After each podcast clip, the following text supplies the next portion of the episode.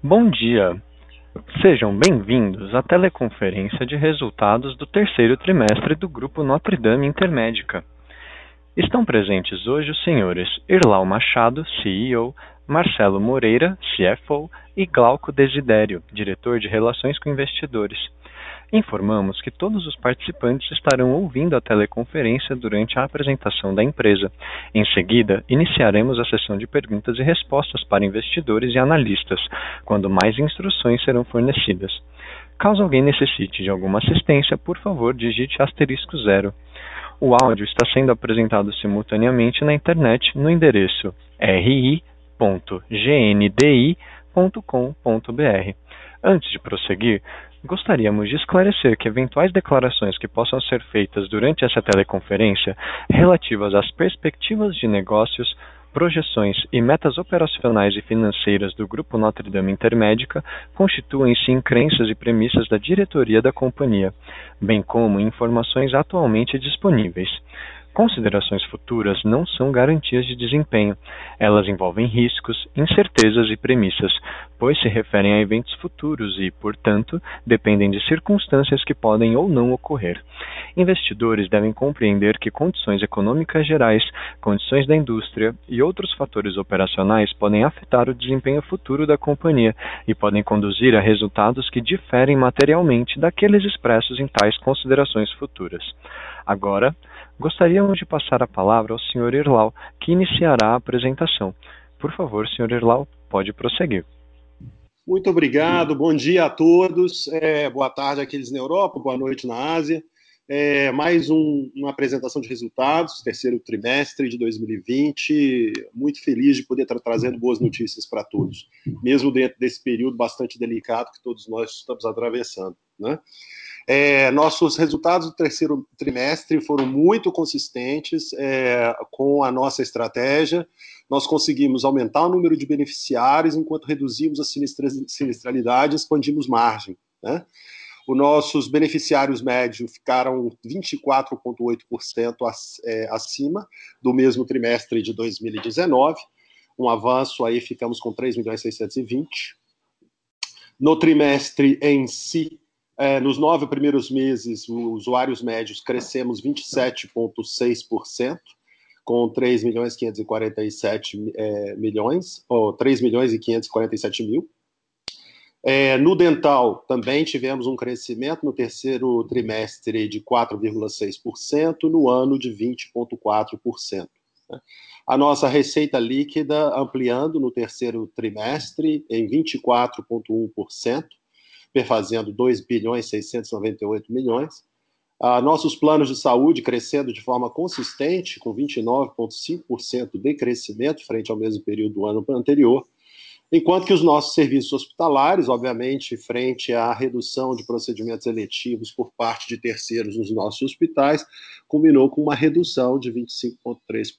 Os nossos planos dentais também expandimos aí em 4,2%, 74,4 milhões.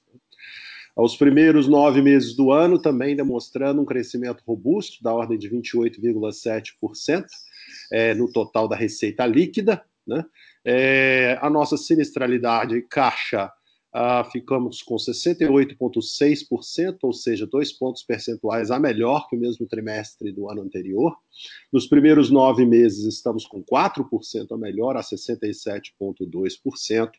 DNA 8,9%, ou seja, 0,4 pontos é, percentuais a melhor, demonstrando aí a nossa contínua disciplina no assunto, apesar de estarmos trazendo novas aquisições uh, e onde temos que investir para poder fazer a redução uh, do DNA e diluí-lo sobre, nosso, é, sobre a nossa receita líquida. O nosso EBITDA ajustado, um robusto crescimento, ficamos com 43,4% a melhor que o mesmo trimestre do ano anterior, com 458 milhões é, de EBITDA, uma margem de 17%, 2,3% a melhor do que no ano anterior. Para o ano, já estamos com 1 milhão, 1 bilhão 403 é, é, milhões, com 59,3% a melhor, e uma margem de 17,8%, ou seja, 3,4% melhor que os primeiros nove meses do ano de 2019. Lucro líquido para o trimestre, 196,8 milhões, com 7,3%, e 97,4% a melhor do que o mesmo trimestre do ano passado. É, relembrando que, de fato, tivemos é, ainda em julho algum efeito é, remanescente é, de, de, de tailwind de Covid, mas essa situação tem se normalizado quase que por completo. Então, acreditamos que esse robusto crescimento tem muito é, que ver com as sinergias que passamos a extrair com a nossa boa administração de custo e regulação de sinistro. Né? Além de é, um DNA bastante comportado e bastante é, é, com, que controlamos com bastante firmeza. Nosso o lucro líquido ajustado, com um crescimento de 70,5%, com 265,5 milhões, um 9,8%. Para o ano, já estamos também com 79,1% de crescimento do lucro ajustado e com 98,7% de lucro líquido. O caixa, nosso balanço continua bastante é, robusto, com 0,1 vezes EBITDA, então estamos com um caixa líquido de 103 é, milhões. É... O nosso crescimento continua bastante consistente é, em termos de resultado operacional, como podem ver, desde o primeiro trimestre de 2017, os últimos 12 meses é, de EBITDA, nós continuamos crescendo de forma contínua, consistente e robusta. Então, isso nos alegra porque o nosso crescimento, nós é, é, buscamos essa, essa sustentabilidade de longo prazo e que tem é, sido bastante evidente em todos os nossos números. Alguns destaques operacionais que eu gostaria é, de repassar com vocês, que ao longo de 2020 nós conseguimos executar um, um pilar estratégico nosso, que é o M&A, de forma ágil, com 12 aquisições que totalizaram um milhão e 97 mil vidas beneficiários, né? 859 leitos, especialmente marcando a nossa entrada em alguns dos mercados mais relevantes da saúde privada do Brasil, como Paraná, Santa Catarina e Minas Gerais. E desde julho de 2020 fizemos 618 mil é, beneficiários é, é, em aquisições e 588 leitos. Ah, como podemos ver aí nesse gráfico do slide 4, é um crescimento contínuo, robusto e todos os meses, é, é, ou seja, é, um, um, um, um crescimento ainda mais rápido em aquisições, mesmo durante o período de pandemia. Alguns destaques operacionais em Santa Catarina e Paraná. Nós fizemos aí, temos agora um acesso a 4,3 milhões de beneficiários na saúde privada é, nós adquirimos a Clinipan em Curitiba com 351 é, mil beneficiários, 152% corporativos, dois hospitais, 23 centros clínicos, laboratório de análises clínicas e imagem.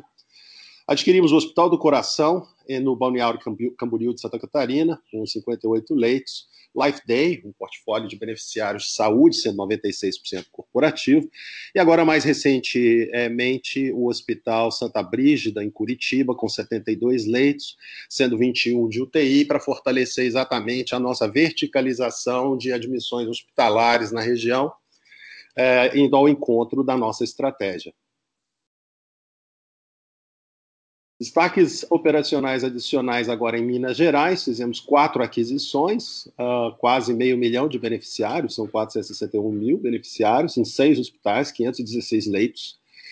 É, adquirimos o Hospital Santa Mônica, em Divinópolis, é, que era um plano também, né, com 41 mil beneficiários, sendo 88% corporativo. São dois hospitais, um em Divinópolis, um em Nova Serrana, inaugurado agora por nós em outubro um laboratório de análises clínicas e centro diagnóstico por imagem.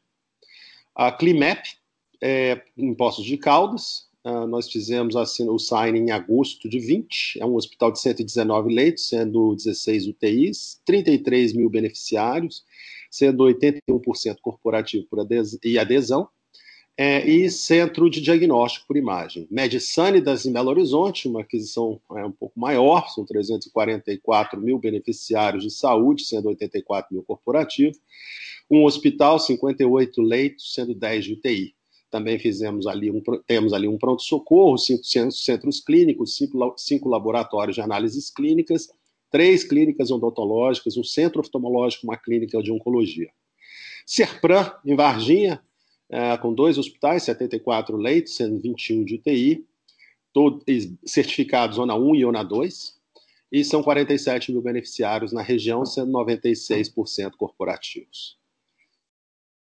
Minas Gerais, como sabem, um estado extremamente relevante, o terceiro maior PIB do país, segundo estado mais populoso do país, com 20 milhões de habitantes. Se vocês é, perceberem no mapa que se encontra no slide 7, vocês vão ver que a nossa estratégia tem sido muito consistente em criar um corredor entre as capitais de São Paulo e de Minas Gerais, é, ou seja, não fazemos simplesmente coisas aleatórias, nós estamos buscando uma certa consistência de abrangência dentro desse corredor para que a gente possa, é, dentro da nossa estratégia de crescer concentricamente, abarcar mais regiões é, com menos, é, com, com, com, com uma sinergia entre as nossas instalações do ponto de vista de complexidade de atendimento a procedimentos. Alguns destaques operacionais na, na área de integrações, muito focada, é, é, consistente, muito focada na criação de valor sustentável. Nossa agenda de integrações, a GNDI tem mantido sua agenda eficiente, com integrações e a captura de sinergias suas aquisições, apesar da continuidade das restrições impostas pela pandemia é, do Covid-19. Né? Fizemos também uma otimização societária em 2000, desde 2015, foram 21 aquisições concluídas, sendo 13 já incorporadas, 5 somente em 2020. É, o Gelfond em São Paulo já realizamos 320 mil exames por mês. Ah, esse é o maior número é, do próprio Gelfond na sua história e 80% dos exames oriundos agora do GNDI, ou seja, estamos cumprindo o nosso papel de verticalizar é, dentro da nossa própria estrutura os exames de análise de imagem. Temos agora um novo comando, é, me dá é, um novo comando na área de é, integrações.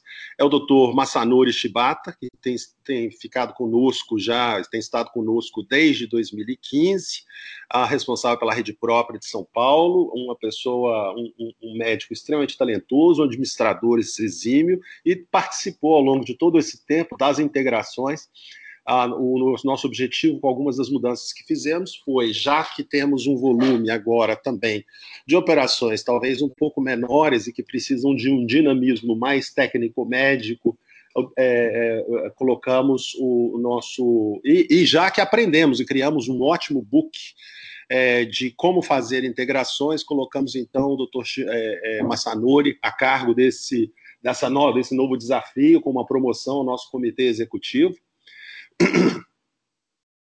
A Clinipan, uh, novo portfólio de planos de saúde, expandindo o relacionamento com clientes, incremento do número de corretores, fizemos, estamos fazendo em Curitiba muito parecido o que fizemos em São Paulo, quando da aquisição da própria é, Intermédica em 2014, que foi desenvolver os canais de comercialização para expansão rápida dos portfólios de produto. É, indicadores de verticalização têm melhorado em Santa Catarina, e em breve em Curitiba com a recente aquisição do Hospital Santa Brígida. Lembrando a todos que nas, na reunião é, do, de resultados do segundo trimestre, nós havíamos indicado que nosso objetivo seria avançar drasticamente com o crescimento da verticalização em Curitiba e no Paraná como um todo. Esse é um primeiro passo para se fazer isso com o Hospital Santa Brígida. Estamos aí aproveitando Uh, nesse momento onde temos agora regionais na estrutura organizacional do grupo, para que a gente possa fazer benchmark interno e a transmissão adequada e rápida é, de conhecimento, e nos auxiliando, inclusive, com o combate à Covid na região sul, que chegou mais tarde no país, e nós tivemos toda uma experiência de como fazê-lo em São Paulo. É, isso tem surtido um efeito muito positivo para a regional. Criamos o primeiro centro clínico de oncologia do grupo em Curitiba, instalando instalações modernas, seis consultórios, sala de emergência, ala de infusão de quimioterápicos, são 90 tratamentos por mês por enquanto.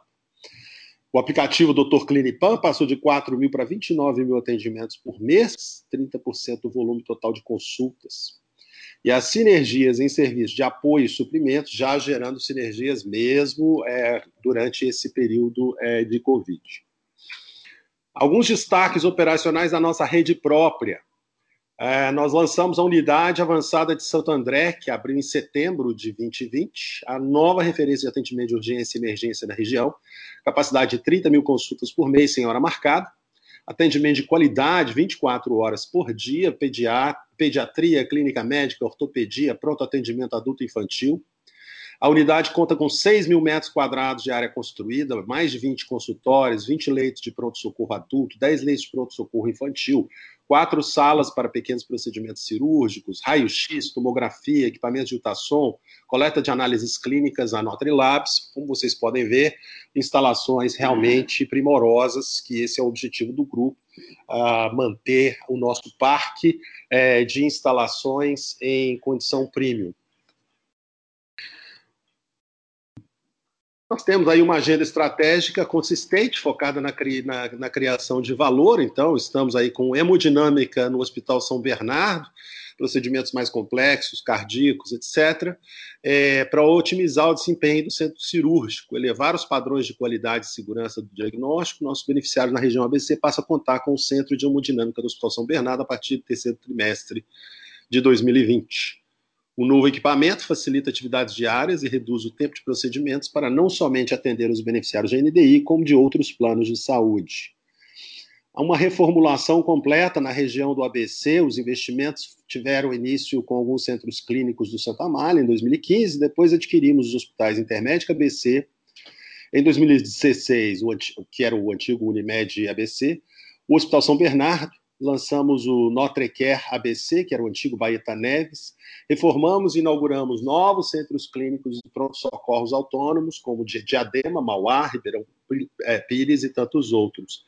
Ah, as imagens no gráfico, no, eh, no, slide número, no chart número 10, ah, podem dar uma ideia do como é o antes e o depois, ah, em termos de qualidade de instalações, look and feel, tecnologia médica, realmente fazemos para ficar uh, entre os melhores do país. Em termos digitais, GNDI Easy, mais de 2 milhões de downloads já do nosso aplicativo. Temos uma nota 4.2 atribuída pelos usuários, frente ao 2.4 de aplicativos similares em agosto. Novas funcionalidades incluídas no período de, de incluindo o pedido de reembolso a 100% digital. Marcações de consultas na rede própria feitas via o aplicativo já representam 47% do total e crescendo.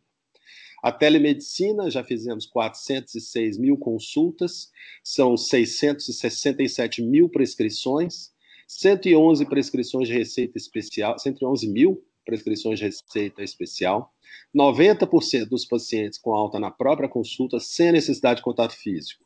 E nós treinamos e capacitamos mais de 900 médicos que estão hoje aptos para atender nessa modalidade. Nós criamos um, uma nova vice-presidência focada em, em, em, ASG, o Ambiental, Social e Governança, sob o comando de Anderlei Buzelli, executivo sênior do GNDI, foi, vice, foi nosso CFO no passado, foi vice-presidente de integrações, em função da sua senioridade, a importância do assunto, criamos uma vice-presidência só de ASG e riscos corporativos, é, com equipe própria, orçamento próprio, com muita, muito foco naquilo que nós somos e aquilo que também nós pretendemos ser. Né? Uh, temos aqui no Reclame Aqui um ótimo resultado, tem lá a nossa carinha de ótimo, 8.1 sobre 10. Uh, ah, os peers da saúde com bom é, é, resultados assim inferiores, sem dúvida nenhuma.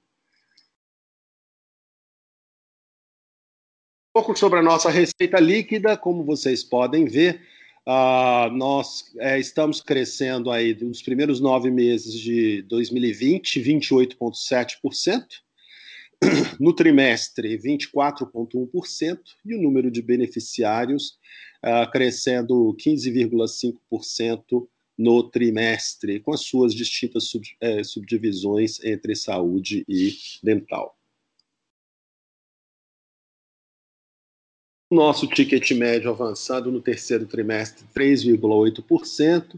Lembrando que nós tivemos a integração de outras operações que nós adquirimos com tickets menores, é, mas tivemos também é, uma ótima performance comercial é, que nos trouxe a esse incremento de ticket. Os serviços hospitalares, por óbvio, tiveram um decréscimo em função exatamente da venda de serviços a terceiros, que caiu em função da pandemia, como caiu em todos os demais hospitais. Nós tivemos um crescimento da nossa base de beneficiários de forma orgânica e via M&As.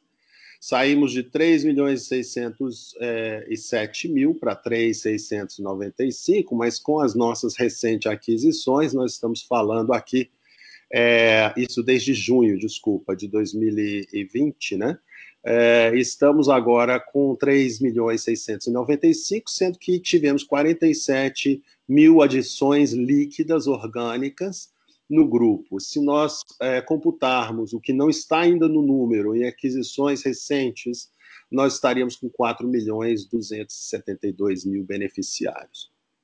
A evolução do número de beneficiários nos primeiros nove meses demonstra aí 143 mil adições orgânicas, um número robusto e muito em linha com o que a gente havia previsto para os primeiros nove meses, apesar de, no segundo trimestre, termos tido o percalço do avanço do, da Covid no processo de comercialização. Agora estamos de volta a um, uma toada bastante mais agressiva. Portanto, crescemos, como vocês podem ver, de 3 milhões e 32 mil para 4 milhões e 272 mil. Nós continuamos com um foco em produtos de maior nível de verticalização e menor custo. Né? Então, é fruto disso que a gente vê a evolução do nosso ticket é, em termos de mix uh, foi diferente, buscamos um, um, produto mais contido do ponto de vista de custo e que tem preços mais atraentes, é, além de termos incluído o Clinipan, que tinha um ticket menor do que o resto do grupo, ainda assim saímos com quase 4% de aumento no ticket médio é, no terceiro trimestre e já com, com aproximadamente 4,2% para o ano, é, nos primeiros nove meses. Sinistralidade e caixa baixando, né? Se a gente olha desde 2015, nós temos uma consistência ano após ano de redução de sinistralidade. Ah, tivemos um avanço maior no, nos primeiros eh, nove meses desse ano, saindo de 71,2 para 67,2. E, lógico, isso teve também um efeito Covid. Eh, mas hoje posso dizer que estamos eh, caught up com os procedimentos é, é, que foram é, é cancelados. E é, o que temos aí talvez seja, aí eu digo, nós estamos com sinistralidade de caixa de dois pontos percentuais a melhor que o terceiro TRI 19, talvez meio ponto disso é, oriundo de Covid, ah, do, do, do tailwind de Covid. Na verticalização de HMO, estamos super contentes que nós saímos aí é, é, estamos agora já com 73%. O 69% é porque nós acabamos de trazer duas operações que tinham ainda uma baixa verticalização em hospitalizações. Mas estamos já trabalhando para crescer isso drasticamente em internações hospitais, em consultas ambulatoriais. Nós temos 75% já de consultas ambulatoriais dentro de casa. Isso para a gente é um alento, estamos indo na direção é, correta. A telemedicina foi uma importante ferramenta para o aumento da verticalização de consultas ambulatoriais dentro da rede própria, atingindo 75%, como eu bem disse agora recentemente. É, a Notre Labs e o Geofond têm auxiliado drasticamente, nós já estamos aí com é, é, quase 100 pontos de distribuição. Uh, sinergias, continuamos a extrair as sinergias das aquisições. É, e, e saímos agora, temos é, é, 13 entidades legais que foram incorporadas, Uh, e ainda temos outras, se não me engano, cinco a serem feitas ainda esse ano. Em dental, a sinistralidade é, dental baixou de 36% para 27%, refletindo a redução da, da utilização dos serviços durante a pandemia. Eu vou pedir ao Marcelo Moreira, nosso CFO, que dê continuidade agora falando um pouco sobre DNA, caixa, despesas comerciais, assim como os resultados financeiros. Marcelo, por gentileza. Ok, Irmão. Obrigado, bom dia a todos. Então, aqui no slide 16, vocês podem ver que o nosso DNA caixa ele ficou no trimestre em 8,9% da nossa receita. É, em termos é, em reais, foram 241 milhões de reais. Vocês podem ver pelo, pelo gráfico que a gente conseguiu reduzir nominalmente o gasto versus o trimestre imediatamente anterior, quando a gente havia gasto 256 milhões. Né? E quando a gente compara na tabela com o mesmo trimestre do ano passado, houve aí essa diminuição de 0,4 ponto percentual. Né? A gente consegue ver uma tendência favorável em, em boa parte das linhas aqui, né? com exceção do pessoal, que está relativamente estável. A gente enxerga que a gente ainda tem é, ganhos para conquistar ao longo de trimestres futuros, à medida que a gente vai integrando e sinergizando as, as operações. Né? E o PDD é outra exceção que não foi diluído, é, porque ele aumentou nesse período de um ano né, de 0,6% para 1%. Mas mesmo no PDD a gente também tem boas notícias. Se vocês lembrarem, no trimestre passado o, o, o, valor total gasto foi de 33 milhões, né? E, e, e o percentual aí a gente já está vendo ele ser diluído de 1,3%, então, no segundo trimestre, para 1% agora no terceiro trimestre. Então, a gente vê, nota é, dia após dia uma melhora também nessa frente, à medida que a, a, a gente percebe o retorno da normalidade na economia como um todo e, portanto, nos nossos clientes. Né?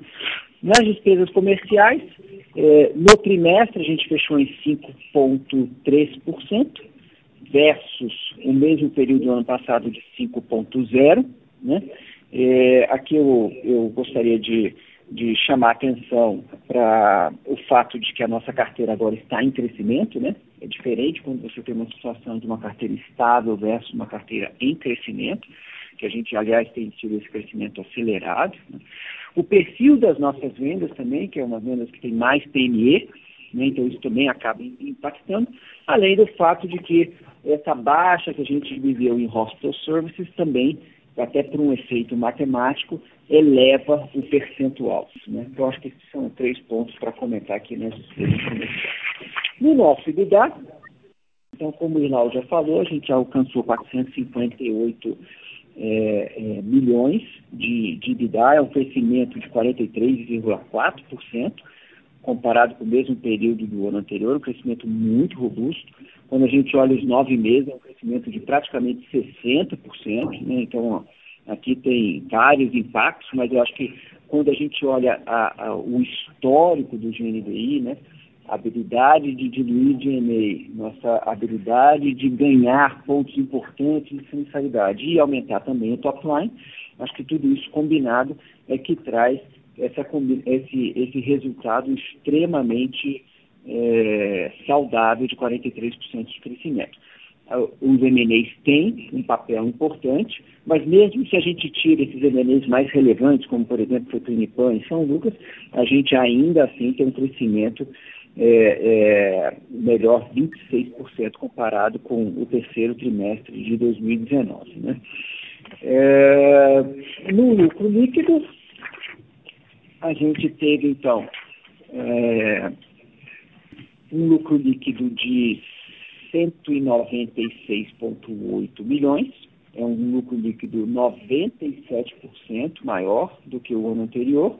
E aí, quando a gente faz os ajustes de stock option, amortização intangível e imposto de renda e contribuição social diferida, ou seja, todos esses itens que não caixam, né, a gente chega num, num lucro líquido ajustado de 265 milhões, uma margem de praticamente 10%, crescendo é, 70% com relação ao, ao ano anterior. Né? Então, é, é, o caso clássico onde essa consistência do crescimento da receita, melhora de lidar, é, ele se reflete em todas as nossas linhas, até o lucro líquido, que tem esse, esse crescimento bastante saudável. Né? E como é que a gente tem aplicado nossos, nossos recursos? Né? Com bastante disciplina, com bastante foco, vocês podem ver essa, essa criação desses hubs regionais no Sul, Minas Gerais, tem, tem um pensamento estratégico por trás disso muito forte.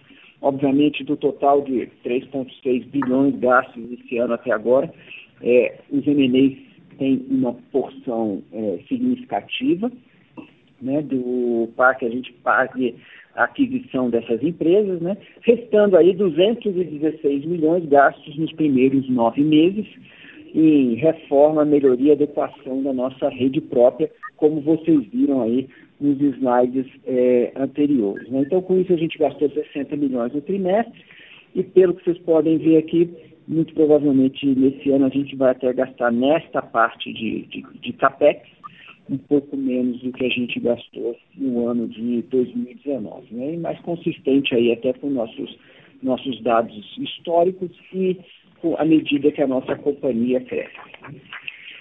É, no slide 19, um, rápido, uma rápida fotografia da nossa dívida líquida. Nossa dívida líquida no trimestre, na verdade, se transformou num caixa líquido. Uh, a geração de caixa nesses últimos trimestres foi extremamente alta, nos permitiu aí é, pagar 100% dos dividendos que havia sido anunciado em, em, março, nos permitiu fazer esses investimentos em CAPEX, que eu acabei de descrever, é, nos permitiu agora, mais recentemente, até pagar pelas aquisições, todas essas aquisições eu diria, de pequeno, médio porte, e ainda assim gerar caixa que fez com que a gente acabasse com 104 milhões de caixa líquido. Né? Do ponto de vista de estrutura de capital e de dívidas, uh, a gente vem amortizando progressivamente algumas das nossas dívidas mais antigas e no trimestre só queria destacar aí a captação de uma debênture de 750 milhões de reais na BCBS e uma linha de capital de giro de 300 milhões de reais na Notre Dame Saúde, ambas é, de vencimento em até cinco anos, prazo médio de quatro anos e com taxas aí bastante razoáveis, estamos falando de CDI mais 2,3 a 2,65. Acho que com isso a gente é, encerra essa primeira introdução aqui do, do resultado. Eu acho que a gente pode ir para a sessão de perguntas e respostas. Iniciaremos agora, senhoras e senhores, a sessão de perguntas e respostas. Para realizar uma pergunta, por favor, digite asterisco 1.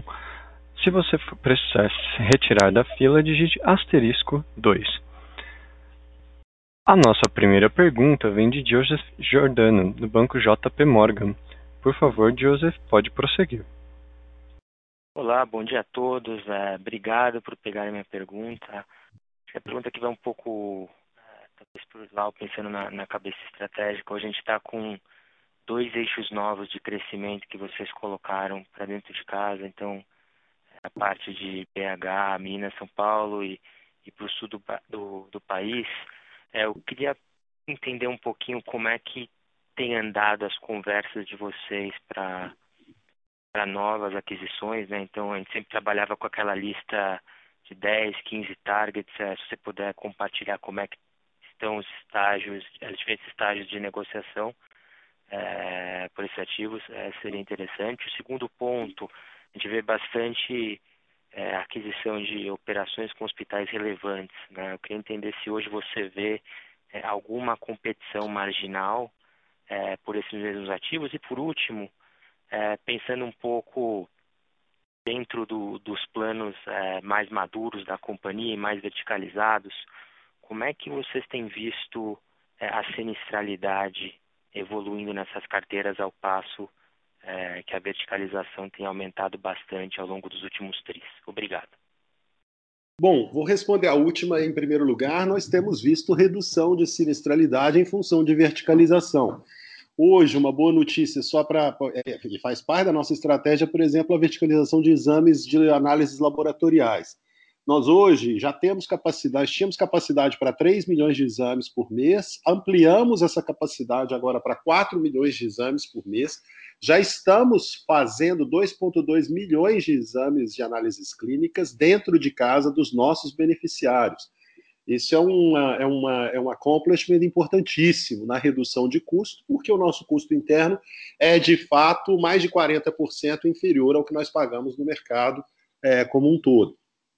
Isso para todas as linhas, não só os novos, é, as novas aquisições. Quando entramos em novas, é, é, quando fazemos é, novas aquisições, a primeira etapa do processo de integração é exatamente revisitar todos os KPIs de produção, incluindo, vertical, incluindo pronto-socorros, incluindo a, é, é, a, a, aceitação de pacientes, o que a gente chama é, aceitação de pacientes via pronto-socorro, e a gente nota claramente que os nossos protocolos são mais eficientes, o que, em última instância, também reduz custo. Nosso número de dias é, de médios de internação também é inferior em todas as, as, as, as novas carteiras, quando nós aplicamos nossos KPIs. Então, de fato, estamos conseguindo reduzir, sim, é, sinistralidade. Mas não é só isso, nós temos aproximadamente 70 iniciativas em andamento de redução, desde eliminação da necessidade de, de, de internação para teste do pezinho, por exemplo, até, uh, no caso de maternidade, ou até é, é, redução de custos por melhorias nos nossos serviços de oncologia no Sul, por exemplo, né, onde nós agora assumimos o controle das operações de oncologia lá diretamente, que antes era terceirizado. Então, tudo isso nos leva a reduções importantes é, desse início. O eixo de crescimento, como você bem disse, para a gente é exatamente em linha com todo o, nosso discurso ao longo dos últimos cinco anos. Fortalecemos nossas, nossa posição em São Paulo. Hoje somos é, número um ou dois em todas as praças onde operamos, a não ser no Rio de Janeiro, que éramos nona, já estamos em quinta. E estamos subindo com gradua, gradativamente, incluindo, introduzindo novos hospitais, novos produtos, etc. E nas praças que nós adquirimos agora, temos o mesmo conceito de crescimento via é, daquela forma concêntrica, né? verticalizando, lançando produtos regionais, locais. Estamos muito animados porque também estamos distribuindo, é, ou, ou, estamos ampliando os canais de distribuição nessas localidades, é, número de corretores e assim por diante. É, então, estamos com muito boas expectativas também, aliás, até no cross-selling de grandes é, clientes que temos na região de São Paulo, que tinham vidas em regiões onde ad, recentemente adquirimos é, instalações e que no passado não fazíamos nem cotação para essas regiões, porque a gente, nosso modelo, é, como pré-requisito, tem que existir rede própria, né? E, e, agora nós estamos aí montando exatamente essa infraestrutura para poder concorrer adequadamente com o tipo de produto que a gente sabe concorrer. Então, dentro é, desse contexto, Joseph, eu acho que nós estamos com uma, a, uma estratégia consistente, não existe novidade para dizer a vocês dentro do pensamento do grupo. Uh, é o mesmo time, é um time sólido, consistente, com uma ideia muito fixa de que o produto que nós temos é campeão, o nosso modelo é campeão, e que nós vamos continuar expandindo esse modelo em regiões é, é, que antes não estávamos presentes e agora estamos.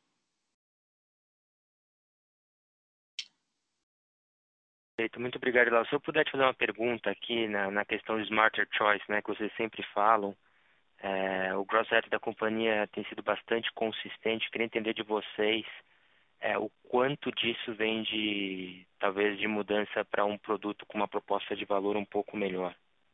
Né? Então, planos para captura do competidor. Olha, eu acho que, que nós temos dos dois lados. Nós estamos vendo também um surge de gente que antes não entendia é, quem éramos em termos de qualificação dos hospitais, dos nossos centros clínicos. Então, nós estamos vendo até é, produtos é, prêmio também sendo buscados dentro da nossa rede.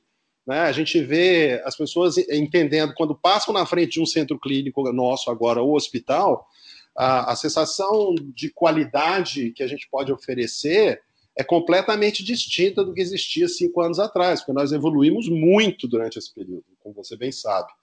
É, então, existe uma mistura aqui, uma mistura de, é, vamos dizer assim, é uma proposta de valor econômica melhor, mas em muitos casos é uma proposta de qualidade melhor. Perfeito, muito obrigado, Edilau.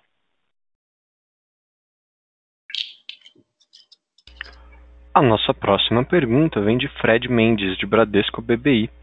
Por favor, Fred, pode prosseguir.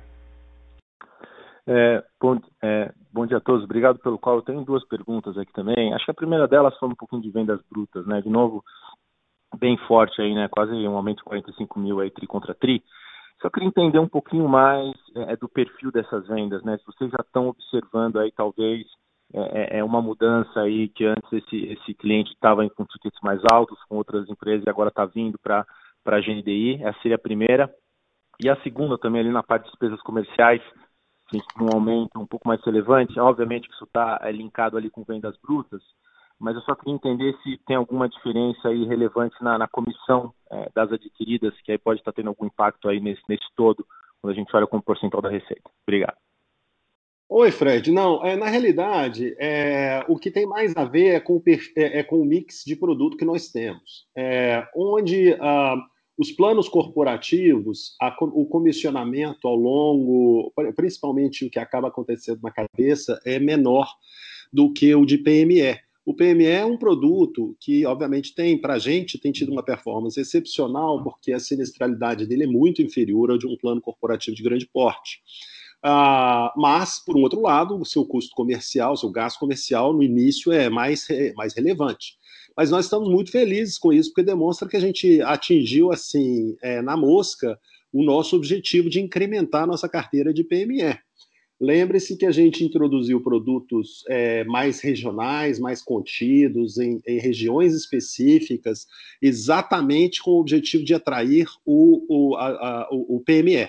E isso tem se demonstrado é, uma estratégia de grande sucesso para a gente, tanto em redução de sinistro, é, incremento de base, atratividade, né? É, agora, o gasto comercial, em função da atividade comercial mais relevante, nós tivemos no mês, nesse último trimestre, foi o trimestre com recorde gross ads da história de mais de 50 anos da empresa, tá?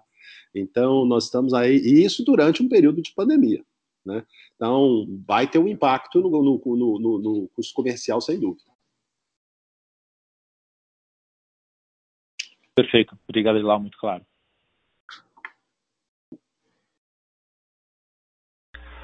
A nossa próxima pergunta vem de Gustavo Miele, de Itaú BBA. Por favor, senhor Gustavo, pode prosseguir. Bom dia, Erlau, Marcelo, Glauco. Obrigado pela apresentação. São duas perguntas rápidas aqui do meu lado. A primeira era mais na linha de retomar um pouco a discussão de sinistralidade, né? A gente notou no release que quando a gente olha o breakdown de verticalização, o grande destaque aqui foi o aumento de verticalização em consultas ambulatoriais, né? E vocês mencionam aqui o papel da telemedicina como fundamental nesse crescimento. Eu só queria ouvir de vocês se vocês enxergam algum entrave regulatório para expandir o uso da telemedicina para outros processos e até dentro de consultas ambulatoriais vocês enxergam espaço para aumentar ainda mais esse número é, nesse campo específico, é, tanto regulatório, mas também operacionalmente falando? Então, essa seria a minha primeira pergunta. E o meu segundo ponto era mais na linha de iniciativas para expandir canais de venda. Né? O Irlau já comentou um pouco sobre o foco que a companhia tem adotado em PME, já até viu parcerias é, recentes que a companhia fez com o Qualicorp e tal corretora, até para é, aumentar um pouco aqui, expandir um pouco o canal de venda. Eu queria saber só se essas iniciativas já amadureceram 100%, se elas ainda estão em ramp-up, se tem novas parcerias que a companhia está monitorando para o curto prazo, enfim, se vocês puderem discutir um pouco a parte de canal também, acho que seria super proveitoso. Seriam esses dois pontos, pessoal. Muito obrigado. É, perfeito. Vamos lá. Do ponto de vista de verticalização de consultas, vale ressaltar que, ao passo que telemedicina teve um papel importante no processo, lembre-se, nós também desenvolvemos centros clínicos de grande porte é, em Jundiaí, no, em Santo André, é, em outras regiões de São Paulo, para absorver volume é, que antes era de, é, direcionado a, a, a parceiros, a rede contratada, e hoje passam a ser né, no caso de um deles, 30 mil consultas por mês. Tudo isso é muito relevante e fica é, ao longo do tempo como um mecanismo de verticalização. A outra coisa de verticalização que foi importante, como eu bem mencionei, o assunto de análises clínicas e exames por imagem. Também um fortíssimo crescimento aí.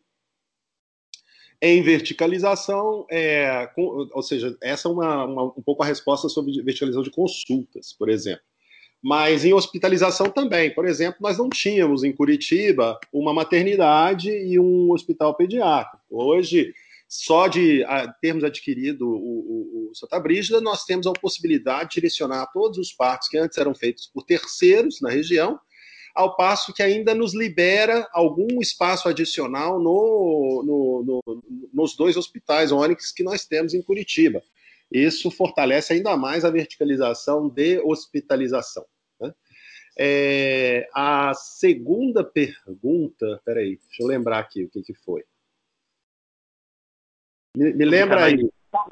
Ah, canais. Nós temos feito um trabalho, é, óbvio, de, de, com grandes parceiros e que vão desde bancos, varejistas, é, canais com grandes, é, grandes administradoras, mas também feito um trabalho local de treinamento e capacitação de corretoras locais, ampliando o relacionamento, oferecendo tecnologia de ponta para facilitar é, o processo de comercialização online. Isso tudo traz para a gente é, oportunidades, não só em plataformas, mas em, em, em, em cauda longa, em corretores menores, em parceiros varejistas e assim por diante. Esse é, a, é a complexidade é, da, do, do, do, canal de, dos canais de distribuição que nós, e é um projeto que nós já aplicamos em São Paulo nos últimos cinco anos com muito sucesso. Nós estamos indo para outras regiões com, mesma, com essa mesma fome. Não, ainda não está maduro o processo todo que teve início, tanto com, é, por exemplo, o Qualicorp, por exemplo, com o Itaú, são projetos incipientes, requerem um acompanhamento de perto em termos de treinamento, capacitação, até um, um acostumar de um lado e de outro do que, que são as práticas de subscrição que nós estamos é, é, acostumados a fazer e é, o processo comercial em si. O bom disso tudo é que em todas as instâncias nós, é, nós montamos uma sistemática online de, de é, implantação do plano.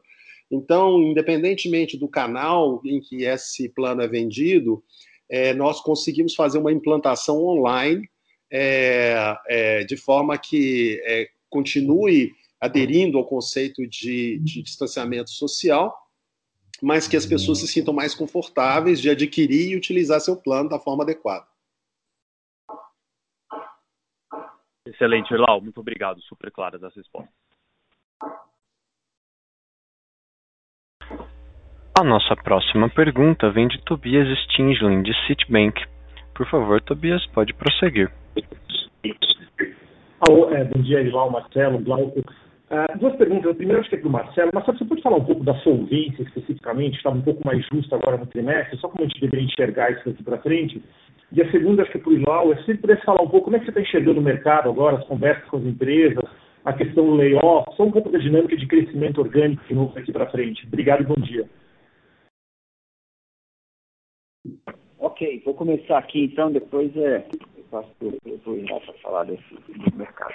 Bom, com relação à solvência, Tobias, você tem, você tem razão, foi o, provavelmente junho foi o, setembro foi o mês mais baixo nosso, mas foi uma estratégia consciente a gente optou por fazer essas aquisições que a gente está fazendo de, de, Minas Gerais pela própria saúde.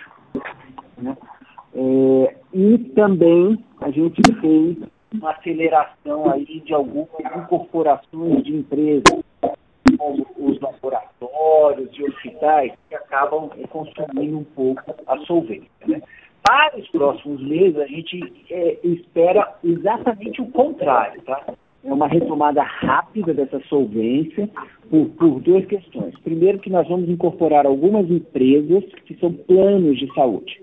Então, no dia 1 de outubro, a gente já incorporou a Ecole e até o final do ano a gente incorpora a Mediplan.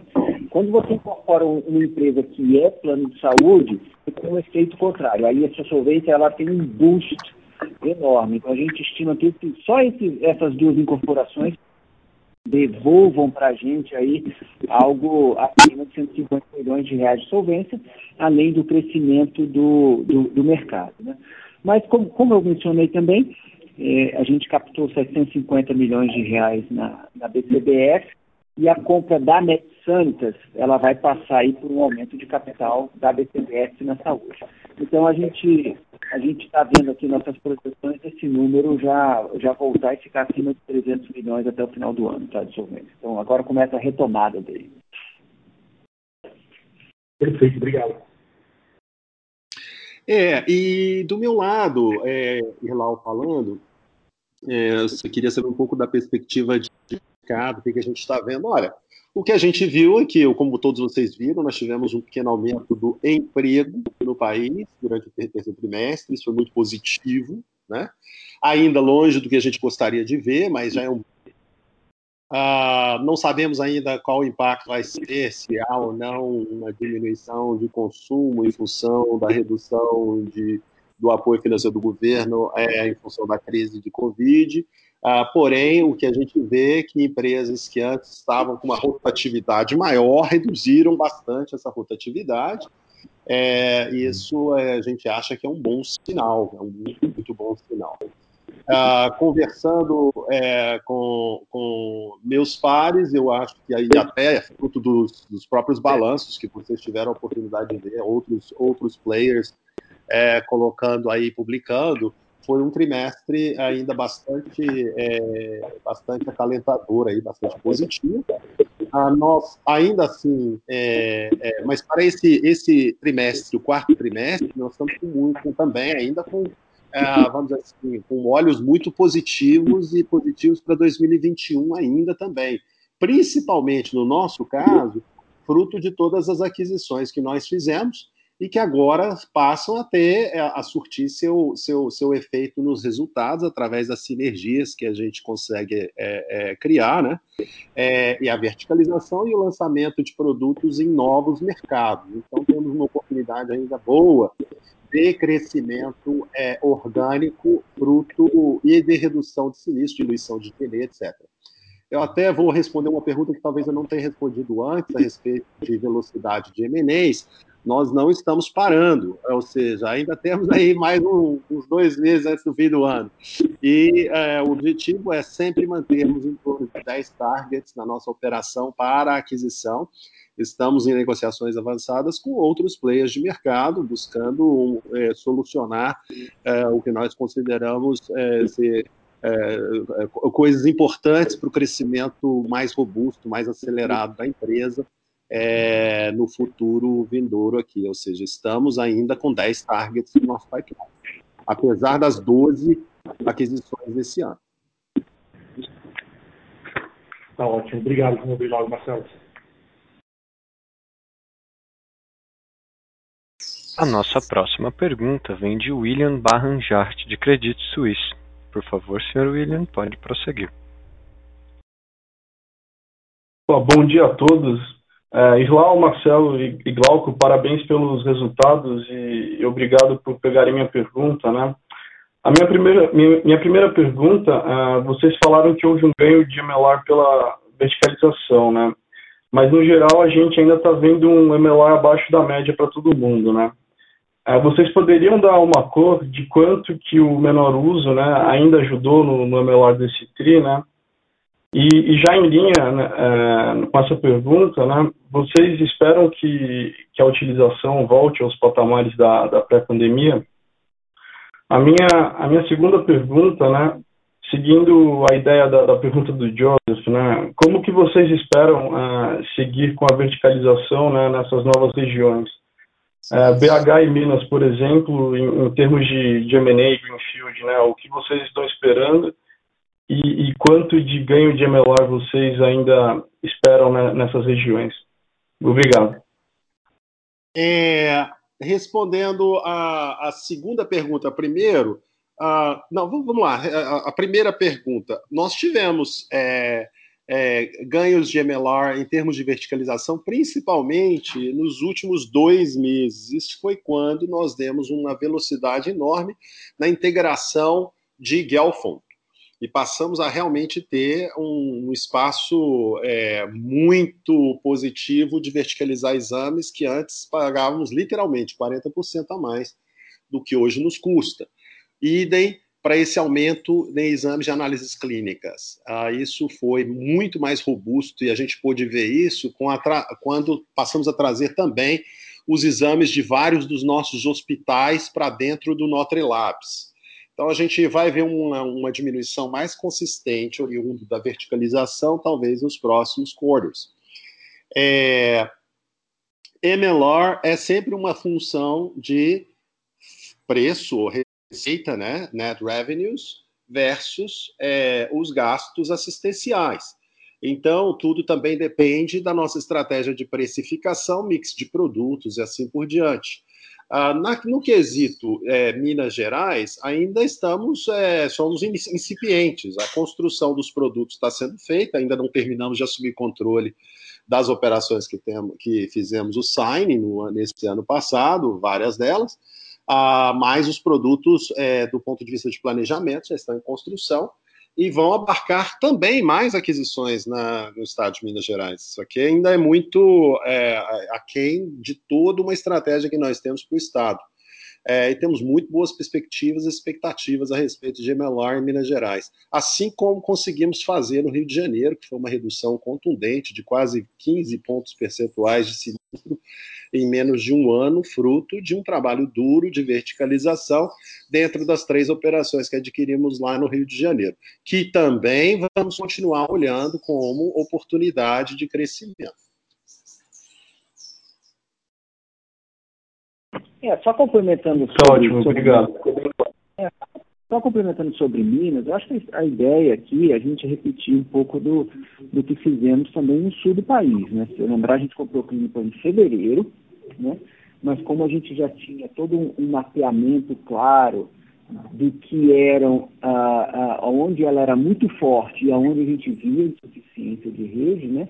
A gente rapidamente começou a agir e hoje a gente já pode falar, ó, a gente já tem uma unidade dedicada de oncologia, que antigamente era 100% terceirizado e agora está indo, já, já é tudo dentro de casa, a gente começou é, esse mês a fazer quase tudo dentro de casa, né?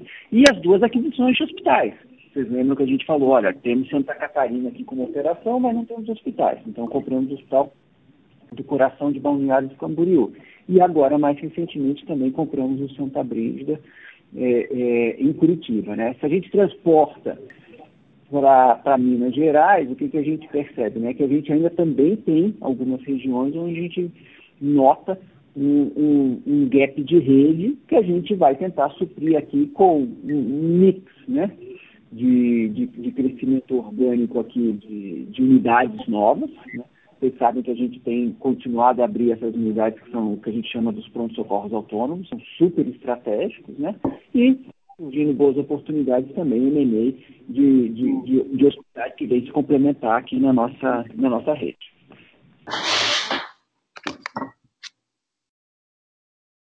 Obrigado, pessoal. Muito claro. Lembrando que para realizar perguntas basta digitar asterisco um.